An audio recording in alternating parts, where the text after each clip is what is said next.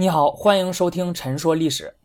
玄武门之变，我相信很多人应该都听说过啊，因为实在是太有名了。那几乎呢可以称得上是中国古代最广为人知的一场宫廷政变。那简单来说呢，就是在公元六二六年七月二日，唐高祖李渊的次子秦王李世民，在唐朝的首都长安城太极宫的北门玄武门附近，将自己的哥哥太子李建成和弟弟齐王李元吉杀死。最终迫使李渊立自己为新任皇太子，并且在三个月后将皇位禅让给自己，这就是被后世誉为千古明君的唐太宗。不过呢，很多人虽然知道玄武门之变，但是呢，对于这件事情的前因后果、意义、影响，还有背后的真相等等，恐怕就不是那么清楚了。然而，这些细节呢，对于全面了解玄武门之变，其实是非常有意义的。因为你了解历史事件，不能只了解一个框架，还要了解其中的细节，否则的话呢，很容易对这个历史事件产生误判。正好呢，我最近看了一部挺不错的纪录片《激变玄武门》，讲述的呢就是玄武门之变。准确来说啊，应该是重温啊，因为我之前已经看过一遍了。这个纪录片呢，无论是对玄武门之变本身的描述分析、拍摄手法，还是剧情演绎上，那都在水准之上。因此呢，也推荐大家去看一下这个纪录片里对玄武门之变的解读，我觉得很有意思啊。因此这里和大家分享一下，唐高祖李渊呢，一共有四个嫡子啊，嫡子呢就是皇后所生的儿子，长子李建成，次子李世民，三子李玄霸，四子李元吉。不过呢，三子李玄霸在十六岁的时候就已经去世了，所以李渊真正长大成人的嫡子呢，只有三个。在唐朝建立之后，身为嫡长子的李建成被封为太子，开始更多的留守长安，协助李渊处理政务。而比他年幼十岁的二弟李世民呢，则负责领兵，不断在外征战，为大唐开疆拓土。在这个过程中，李世民的功劳越来越大，野心呢也不断的膨胀，他也想当太子，所以这对亲兄弟就开始渐行渐远了。李建成身为太子，国家未来的储君，而且协助李渊处理日常的政务。所以身边呢，自然而然的吸引了很多的文臣谋士为他效力，比如大家熟知的以善于给唐太宗提意见著称的魏征，其实呢，一开始他是李建成的人，还有李建成的四弟齐王李元吉啊，也支持他。根据《新唐书》的记载，李建成为人昏庸无能，喜欢饮酒，贪恋女色，爱打猎。那你一听这描述，就觉得这个人不是一个好人啊，也没什么才干，只是呢，凭借嫡长子的这个身份，才获得了太子之位。而且很多人对于李建成的印象是嫉贤妒能啊，他担心李世民的功劳越来越大，最终会取代自己，所以开始不断的打压李世民。最终，李世民是在万般无奈的情况下，为求自保，才发动了玄武门之变。但是吧，李建成他在历史上的真实形象呢，却并非如此。而玄武门之变的真相，也不是很多人所认为的那样。从《大唐创业起居注》来看呢，从太原起兵到李渊建唐称帝。那李建成在其中发挥的作用、建立的功劳呢，并不比李世民差。《大唐创业起居注》呢，记录了李渊自起兵直到占领长安、正式建唐称帝为止的历史。作者温大雅啊，他是李渊大将军府记事参军，他随军记录了当时发生的事情啊，可以说是第一手资料，所以这些记录还是非常有价值的。而后世的史学家司马光，他在编写《资治通鉴》在录入唐朝的史料的时候，就曾经怀疑过。唐朝时期所流传下来的李建成的史料的真实性，啊，认为有可能是李世民夺权后篡改了史料，对李建成进行了污蔑。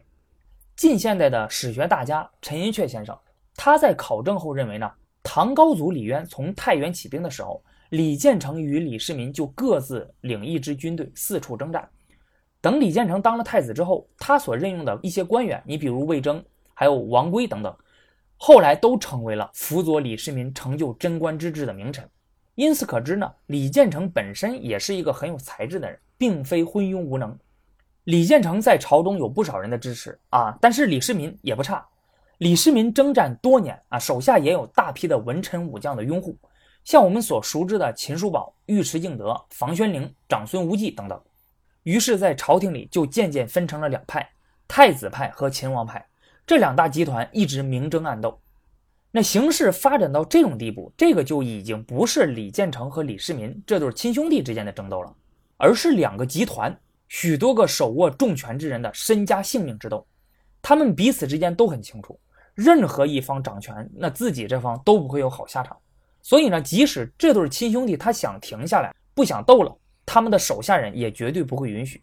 所以呢，只能一直斗下去，而且必须要分出个胜负。其实玄武门之变只是太子派和秦王派冲突的最极端，也是最后的争斗的体现。而早在玄武门之变之前，那双方呢就已经开始了明争暗斗。这其中最具代表性的就是杨文干事件。那这个是一个什么事儿呢？《新唐书》对于杨文干事件的记载是这样子的：太子李建成屡次谋害秦王李世民不成，于是决定铤而走险。在公元六二四年，他趁李渊带着李世民去仁智宫避暑的机会，勾结自己的死党庆州都督杨文干，让杨文干为自己招募精锐士兵，阴谋发动政变，企图夺取皇位。结果，负责运送盔甲给杨文干的太子的下属呢，在极端的恐惧之下，主动向李渊报告了这件事儿。那李渊一听呢，就赶快召李建成觐见啊。那眼看阴谋败露了，所以李建成呢，只能前来认错。李渊就把他给关了起来。与此同时，李渊也派遣了使者宇文颖下诏给杨文干，想招他来觐见，进行对峙。杨文干他看到事情已经败露了，所以便发动了蓄谋已久的兵变。为了平息叛乱呢，李渊向李世民承诺，只要他能够平息这场叛乱，就封他为太子。后来杨文干兵败被杀啊，可是呢，在太子亲信的蒙蔽与劝说之下，昏庸的李渊宽恕了李建成，同时也没有按照之前的承诺把太子之位给予李世民。那《新唐书》是这样子记载的，从表面上看呢，其实并没有什么太大的问题啊。但是呢，一些学者呢，他在通过深入的研读和分析大量的史料之后。就发现呢，这次谋反事件其实存在着很多的疑点。首先，如果李建成确实想谋反，事情败露之后呢，他为什么非要跑到李渊面前去认错呢？这个岂不是找死吗？为什么不能够马上发动政变？那这样的话，也许还能有一线的生机。第二，杨文干为什么会突然造反？就早不反晚不反，偏偏是太子到李渊面前去辩解，说我自己绝对没有和杨文干勾结。意图谋反啊，我就没有这样的想法。然后呢，皇帝找杨文干前来，想要询问到底有没有这回事儿。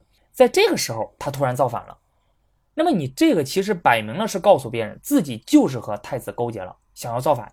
这个呢，等于是不打自招啊。而且呢，他这样做一定会害死太子，让太子百口莫辩啊，就是没有的事儿也成了有的了。杨文干之前他是李建成的东宫护卫，和李建成关系非常的好。也应该是没有理由要故意坑害李建成的。第三，李建成让杨文干为自己招募精锐士兵充当卫士，和他自己送杨文干盔甲这两件事呢，并不足以成为他谋反的证据。为什么这么说呢？因为李建成他是太子，所以他呢自己其实是有权利去选拔一些素质优良的人来充当自己的卫士的。而当时的法律呢，也并不禁止他这样做。李建成送几副盔甲给杨文干，那这个行为呢，虽然确实是不合乎法规的啊，但是呢，却并不是什么大不了的事儿啊，尤其是不足以成为谋反的证据。况且呢，他只是送了几副盔甲，而不是运送了成千上万副盔甲。那如果你仅是为了造反的话，那这几副盔甲呢，它够什么用呢？第四，李建成是太子，是大唐王朝未来的储君，是唯一的皇位合法继承人。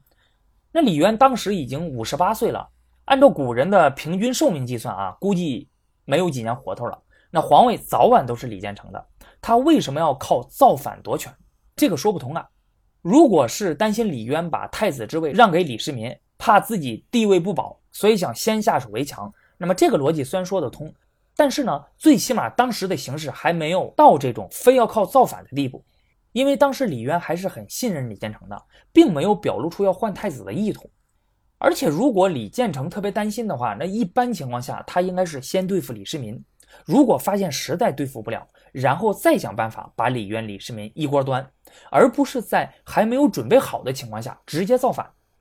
最后，李世民在这件事上可以说是完全没有过错，对吧？而且他还在平叛杨文干的造反的过程之中呢，立下了巨大的功劳。如果真是这样的话，那么李渊应该是对李世民和秦王派加以封赏，最起码是不会处罚。可是，在这个事儿最后的处理过程之中呢，不仅太子派的人被罚了，连秦王派重要的谋士也被流放了。可以说，最后李渊他对秦王派和太子派各打了五十大板，这个其实是非常不符合常理的。难道只是因为李渊他昏庸无能，听信了谗言吗？因此，这种种的疑点呢，不得不让人起疑，怀疑杨文干事件另有隐情。所以，一些学者根据史书中的蛛丝马迹，做出了自己的一些猜想。那认为杨文干事件的真实面目，那可能是这样子的：李建成他让自己的亲信庆州都督杨文干为自己挑选一些素质较高、体能较好的士兵做东宫的卫士，并且派出下属要送几副精致的盔甲给杨文干，以表达感谢和慰问。结果这件事儿被李世民知道了，他和他的手下们顿时就感觉到。这个是扳倒太子党的一个绝好的机会，于是秦王派收买了运送盔甲的太子的下属，让他们跑到李渊面前告李建成一状，说太子想要勾结杨文干谋反。这件事儿呢传到了李建成的耳中，他当时就慌了，因为他根本就没有要谋反的想法和举动。为了表示清白，在李渊召他觐见的时候，他便毫不犹豫地去了，并且主动认错，说自己虽有私运假胄之罪，但是绝无谋反之心。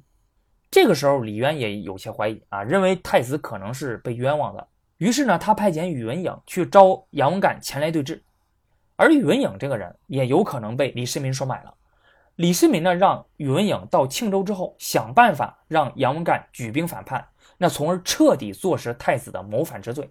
而宇文颖到了庆州之后，就花言巧语，百般怂恿杨文干发动兵变，啊，告诉他说：“你这样做是为了救出太子。”所以杨文干就举兵造反。那为什么说宇文颖有可能是李世民的人呢？因为李世民呢，他在平定杨文干的叛乱之后呢，抓住了宇文颖，在没有上报李渊的情况下，就私自把他处决了。所以呢，不得不让人怀疑李世民是想杀人灭口。杨文干造反之后，李渊派遣李世民率军平叛，并且承诺事成之后封他为太子。于是李世民非常高兴的率军前去平叛。而在此期间呢，李建成的亲信向李渊分析，说出自己的种种理由和怀疑，说太子绝对不可能谋反。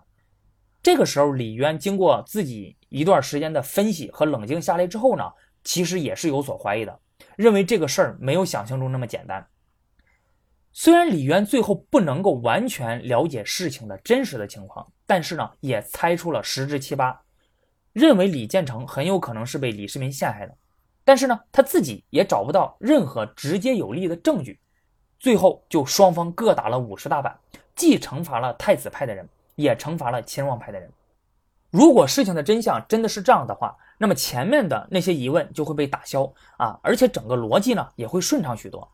但是有一点大家要注意，那这个毕竟是学者的一些猜测啊，虽然是根据史实所进行的合理的推测，但是它也是猜测，而不是事实本身。因为史书中呢，并没有明确的记载，也没有相关的考古发现，所以杨文干事件的真相到底是什么样子呢？目前已经不清楚了。不过有一点可以肯定的是，那就是在杨文干事件之后，太子派与秦王派的关系更加势同水火，双方的争斗也更加的激烈。太子派开始主动出击，而打击的重点的突破口就在李世民身边的文臣武将身上。那李世民实力为什么这么强？其实主要就靠的是手底下那些人。如果除掉了这些人，那么李世民就会成为孤家寡人，不足为惧。那么应该如何除掉这些人呢？秦王派又是如何反击的呢？我们下期再说。